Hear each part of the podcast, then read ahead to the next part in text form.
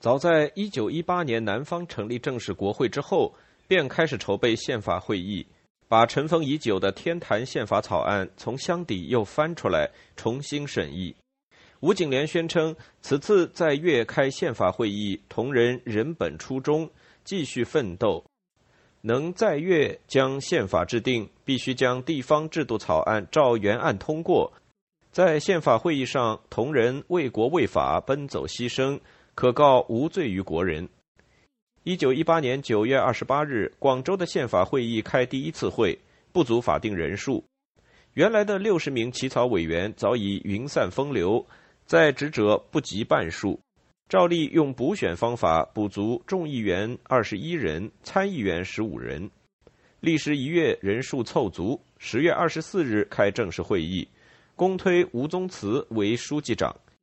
省议长本应由参议院副议长王振廷担任，但他因参加巴黎和会不在广州，由朱辅成代理。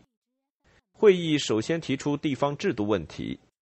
地方制度一章，一九一三年天坛草案时就有几种意见，争论激烈，有主张列入宪法，有主张不列入宪法。最后各党派协商，把这一章的标题列入宪法，但内容没有通过二读会。讨论的焦点在于省长的产生方法是民选还是中央任命，争持不下。有人以缺席抵制，屡屡造成流会。直到国会解散都没有结果。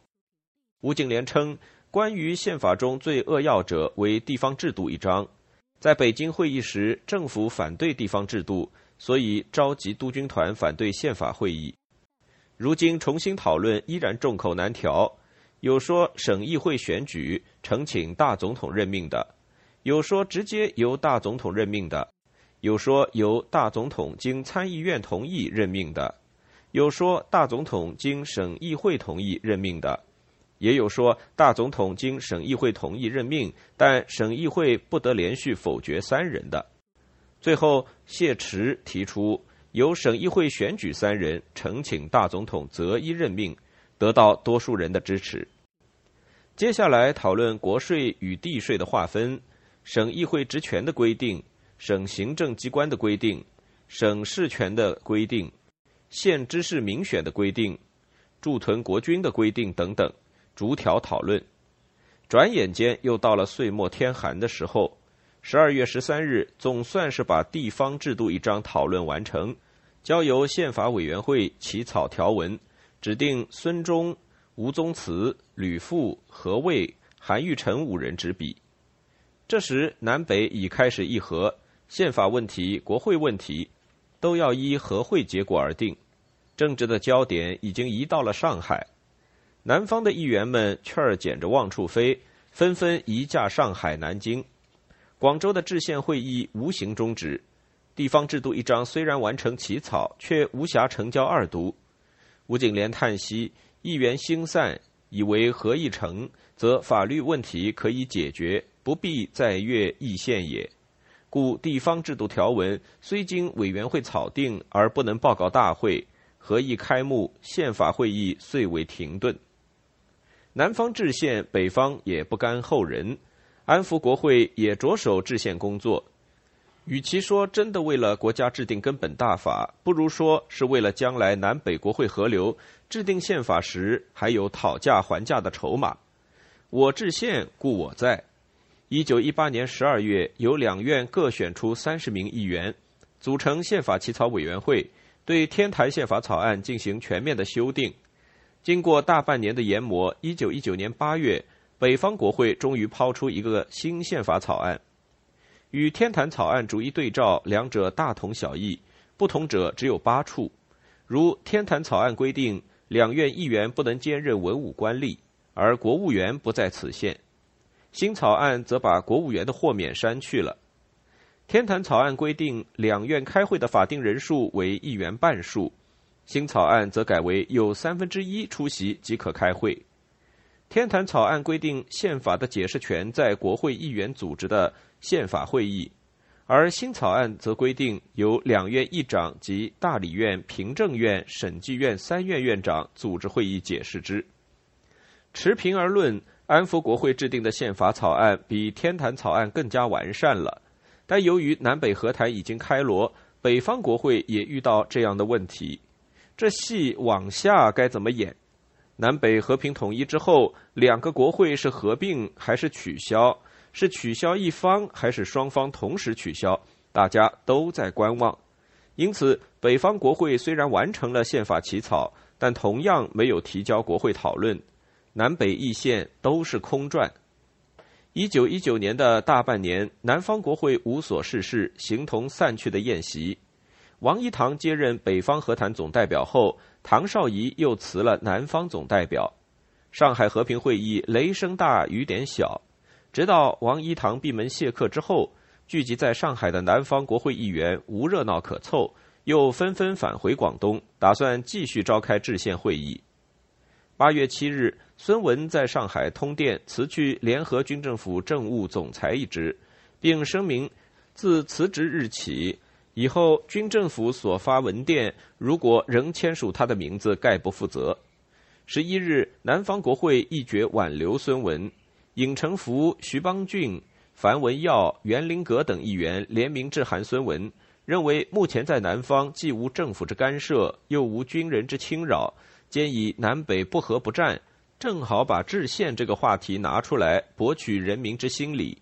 议员们说：“然必悉数来月，使得有行使之权能，未有一个国会而分两地能以行使其职权者。”他们敦请孙文和唐绍仪率领在上海、南京的议员返回广东，军政府七总裁召开一次大会议，决定合战大计。一来可显示南方大团结，展现实力；二来国会重开，议员也有了一个指点江山的舞台；三来也想借挺歌和，集孙文之名，立国会之威。孙文虽然憧憬南返，但目前时机未至，广东仍然是桂系的天下，他不愿重蹈覆辙，乃对议员褒扬之余，拒绝了他们的提议。他简单的说：“文。”竟专事著述，城主反越一节，实未能如命。其实他并非专事著述。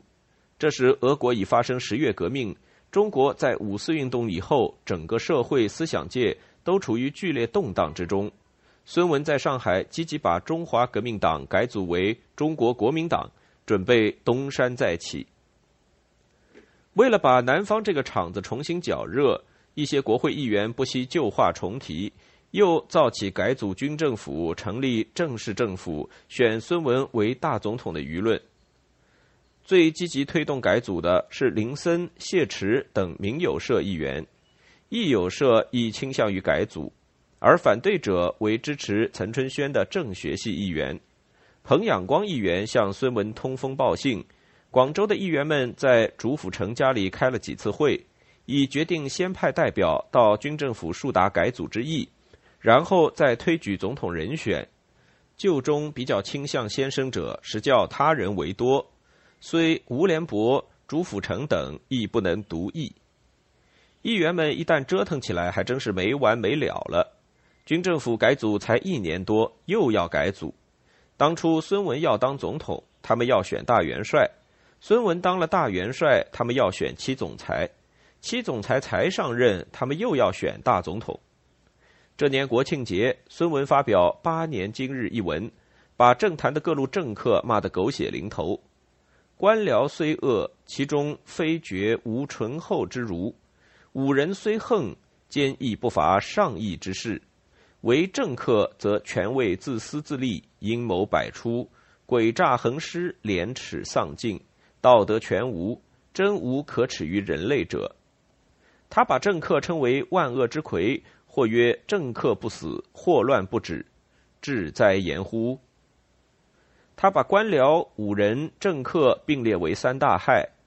辛亥革命推翻了皇帝的一专制，却制造了官僚、武人、政客的三专制。政客究竟指什么人？王以堂乎？梁士仪乎？吴景莲乎？主辅臣乎？南北国会议员乎？可以有多种解释，但无论如何，都真实的反映了孙文在那一刻的心境。尽管孙文痛恨政客祸国，但现实依然需要跟他们合作。据吴景莲说，安富国会对南方国会极尽分化瓦解之能事。他们在北京成立了经济调查会，专门收买赴粤议员。王一堂在上海下榻的爱丽园也是一个收买议员的机关。北方对在粤议员与在粤之层派密商，将经济来源断绝，使各议员在粤不能生活。国会的经费主要靠盐税，岑春轩把经手盐税的官员撤换，令其对国会经费不发。如此支持已近三个月矣，国会议员生活大成问题。民有系本来就反对岑春轩，现在义有系也站到他们这边了。十月下旬，国会通过改组军政府案，一面推举二十七人为起草委员，重新修订政府组织大纲，一面向孙文发出热情的邀请，以先生首创民国，尊重国会，群相仰望，极表欢迎。处此酝酿之余，不能不事前准备。勿肯一面派人来粤与各代表暨国会接洽，一面派人赴滇与唐都疏通。先生悲悯为怀，谅不忍做事轮序也。但孙文的答复却是不冷不热。文对于国会议员指望个人本良心上之主张奋斗耳，余则细听自然也。不久，岑春轩秘密派代表到北京接洽议和的事情被人揭发出来。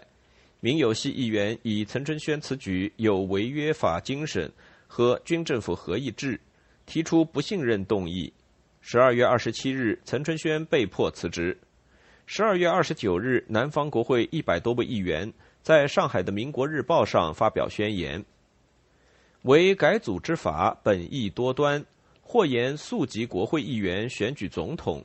组织正式政府，或言修改军政府组织大纲，以合议制之总裁代行约法上大总统之职权，另照民国官制组织责任内阁，执行约法上国务院之职权。两者择一而行之，隔今日混合之制，分国务政务为两务，去今日把持之患，即众志群贤于一堂。庶几法良至美，一德同心；西南之危，乃可解；国家之难，乃可息焉。这宣言似乎是专门说给孙文听的。军政府改组案通过了，岑春轩辞职了，可以说国会已用尽心机为孙文的复出制造舆论、铺路搭桥。但孙文的态度依然是若即若离，对不回广东始终不松口。国会议员们琢磨不透，他到底想要怎么样？曾任孙文秘书、大元帅府参议的谢兴准写信给孙文说：“现在时局变幻至此，知先生断不忍旁观。弟此时无党进行，究取如何政策？道路传言莫名真相，此心至深焦虑。而旧日可靠之同志在此辅弼心结，系犹不乏其人。”孙文的回答很干脆，如上有有力之同志，可帮一臂，以扑灭贵贼。此时已预备一切进行方法。贵系一天不扑灭，他就一天不回广东。无论军政府如何改组，是总裁还是总统，是七元老集体领导，还是一总统独断前纲，他全不在意，也绝不认同。十一月十八日，南方国会又召开宪法审议会。把去年底未及完成的宪法审议继续完成。由于以往经常因不足法定人数而留会，这次规定轻丧不给假，生病垂危也不得缺席。虽然不近人情，但一路哭不如一家哭。会议争论的焦点集中在总统有没有解散国会的权利和省长职权问题上，各党派互生疑义，聚讼纷纭。原草案第七十五条规定。大总统经参议院列席议员三分之二以上同意，得解散众议院，但同一会期不得为第二次之解散。吕副议员提出修改为：当国民认为众议院违法失职时，每省有原选民各十万以上联署，可请求大总统解散众议院，但同一会期不得解散两次。这个提案当即被大多数议员否决。叶夏生议员也提了一个建议：大总统与国务员受不信任决议时，豁免国务员之职，或解散众议院。但解散众议院需经参议院同意。换言之，总统提出解散国会的唯一前提是当国会对国务院提出不信任决议时。除此之外，总统不能通过解散政党而解散国会，也不能因国会否决某项提案而解散国会。但大家认为总统的职权还是太大了，或者说议员们觉得自己的权利还是没有保障。王玉树议员提议干脆把第七十五条完全删除，回到临时约法，根本不提国会解散问题，没有前提，没有条件，没有但书，玉皇大帝也无权解散国会，这样议员们才稍觉安心。最后复表决时通过了废弃第七十五条。国会内派系对立相当严重，民有、义有、政学三大政团互为攻防，争抗炽烈。一九一九年十月六日的会上，表决地方制度第十一条至第二十一条，出席议员五百九十二人，起立者四百六十四人，已足四分之三以上，表决通过。但政学系议员徐兰树提出要进行反正表决，韩玉成则提出以投票表决。议长只好同意进行反正表决，起立者为一百四十三人，不足四分之一，原表决依然有效。但到了一九二零年一月八日的会议，政学系议员沈君儒、杨永泰等又提出对两天前的反正表决有疑问，要求重新表决。民有、亦有议员闻言起哄，指责政学系纯属捣乱，拖延时间。政学系遂以不出席作为抵制。导致制宪会议一连留会八次之多。参议院林森议长、主府陈审议长先后设宴款待缺席议员，温言劝慰。伍廷芳也致函劝告，各社团纷纷奔走斡旋，但都无效。由林森、吴景莲、主辅陈领衔五百多名国会议员的通电，沉痛宣称，在此时期，同仁等心力交瘁，无数挽回。前犹疑为手续之争、内容之争，今使之非手续内容之争。前由一各报在徐世昌电李纯忠告南方停止议宪，及某某分代表主张南京制宪之电，均为报纸滥言。今欲不信不能，正以不出席议员大半居军府要职。张世钊更明目张胆为文攻击国会不宜制宪。可知彼等决心破坏制宪，酝酿已久，绝非口舌所能挽回。嗟乎世道人心堕落至此，夫复何言？一九二零年一月二十四日，宪法会议开会，众议院十到三百人，法定人数已足；参议院则还差十几个人才达到法定人数，于是只好改为谈话会。但事到如今，正式会、谈话会都已经无关宏旨了。林森继席演说：“无人来越护法于兹数年，救国目的丝毫未曾达到。今之所希望者，在此宪法能于护法期间完成大业，不意少数人之牵扯，又告功败垂成。数年来，人民困苦流离，丝毫福利未曾得到。即此百余条纸上空文之宪法，亦属望梅不能止渴。”书足令人伤心，言至悲痛之处，林森潸然落泪，哽咽不能说话。会场上一片唏嘘，不少议员亦陪着掉泪。林森宣布国会宪法会议闭会，停止议宪，以待少数议员的最后觉悟。